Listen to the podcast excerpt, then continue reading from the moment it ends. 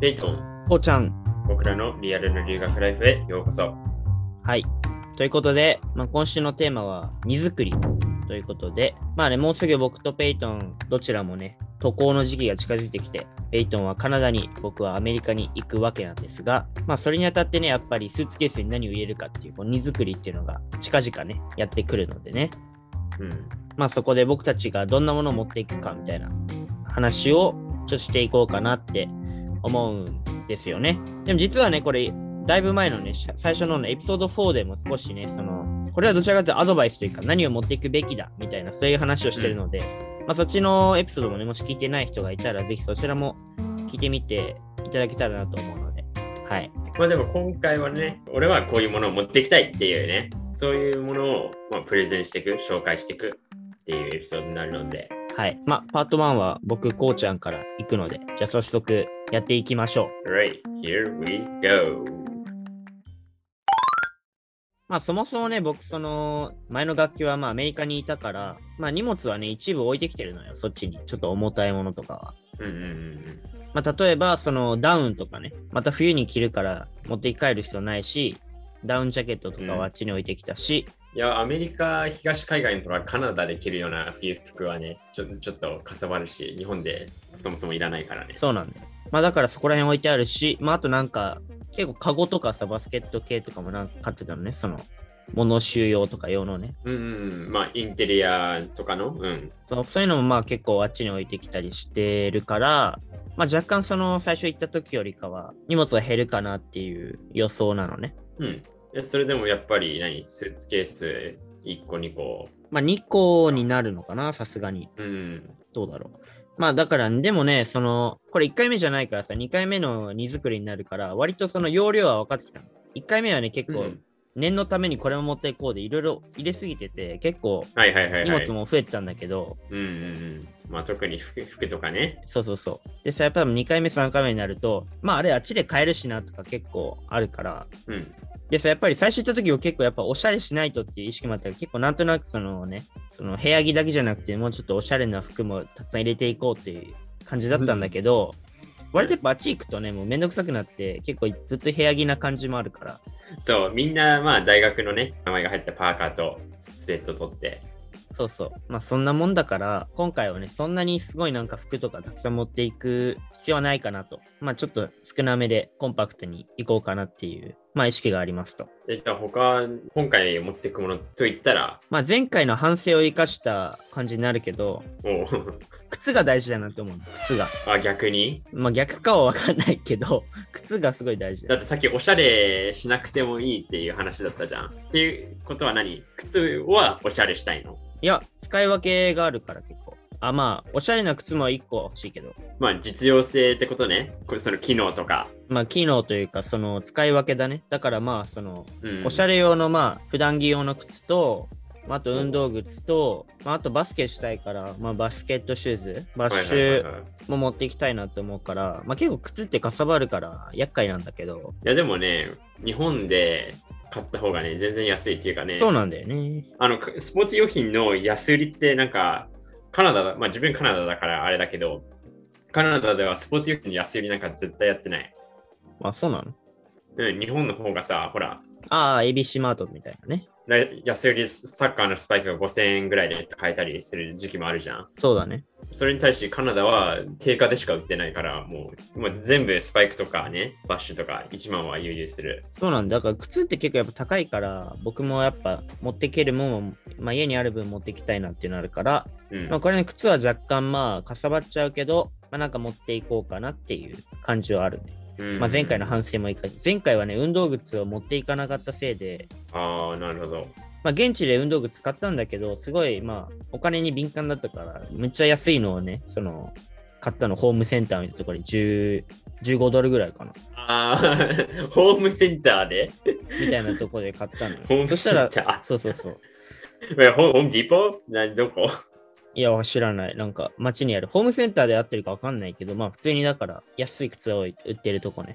まあ、なんならウォルマートとかでも売ってるもんな、そういう。まあ、そう、だから、そういう靴を買ったんだけど、結局、その、その靴でバスケしたら、まあ、走る分には大丈夫だったんだけど、バスケしたら、もう足の裏、豆めっちゃできちゃってさ、痛くてさ、うん。いやクッション性っていうものが皆無だったから、ちょっとそ こはね、もうちょっとちゃんといいのを履いた方がいいかなっていうところで。てか、こういうところでお金が、お金に敏感になってたんだね。そうだね。なんかやっぱお金、うん、あんまかけたくないなと思っちゃう。靴だってさ、15ドルのその靴は、まあ1万円超えてくるさ、靴を買うかみたいな感じ。その間が、なんか ABC マートみたいな都合のいいお店がないのよ。ああ、わかるわかる。うほんと ABC マートっていいよ。ね、日本って。ん。いや、マジマジ、それわかる。 そうそう。ないから、まあちょっと、まあ安いのでいっかってやって、安いのやったら、まあちょっと足を、まあ負傷というかね、簡単にしちゃってるから、そこはやっぱ犠牲にしない方がいいかなってことで、まあこの靴をね、うん持っていきたいっていうのはありますと。で、まああとはね、ちょっとガムだね。食べ物で言うと、ガムを持っていきたいと思う。おうなんでまあ前の楽器ね。あ、てか僕普段、そもそも僕普段結構ガムよくた噛んでるのよ。その、キシリトールがお気に入りなんだけど、キシリトールね、黒。黒色のやつがお気に入りで、うんミントがめっちゃ強いみたいな感じなんだけど、はいはいはい。まあ、し黒黒のミントとかガムって言ったら刺激強い系だもん。そうそうそう。まあそれ結構噛んでるのね、そのお口直しとかの意味でね。うん。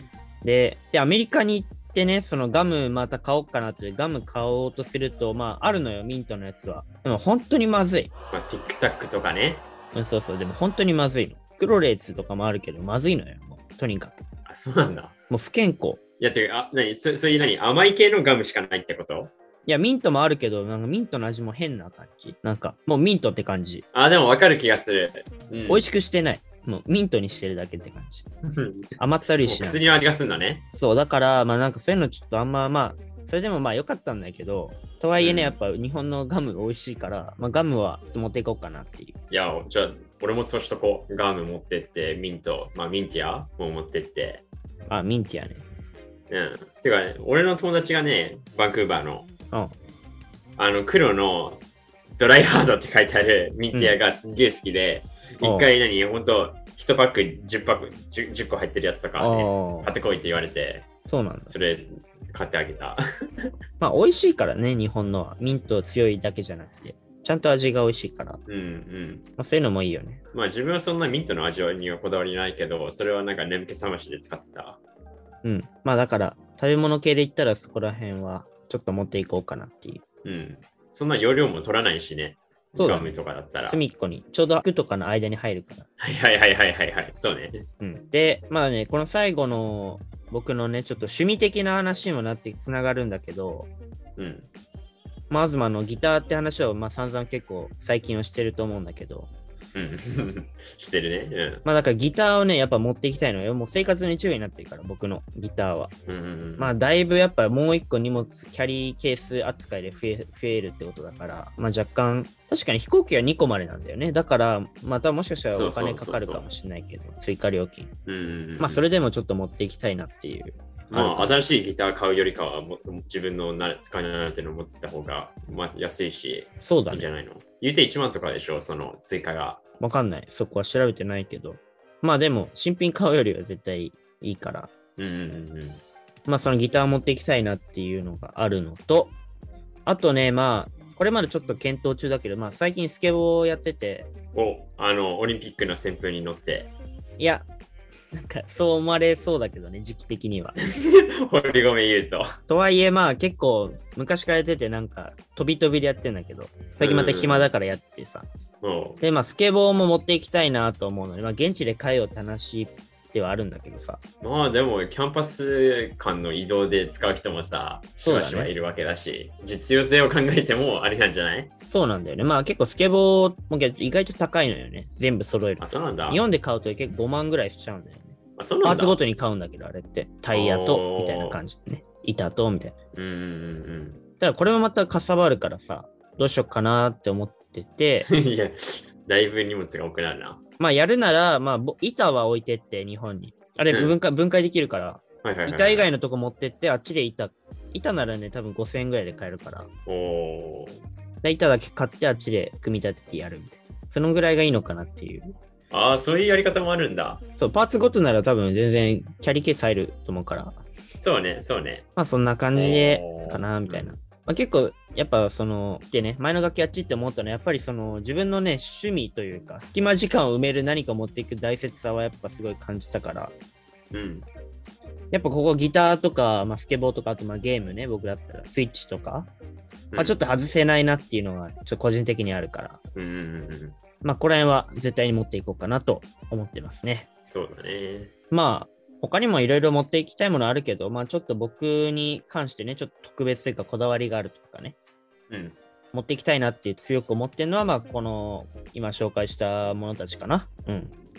まあその反省を生かしつつ、そのそ前うだね回のところの、で自分の個性をまあやっぱ伸ばすっていうか、まあ、趣味とかね、うん、そういうものを持っていく と。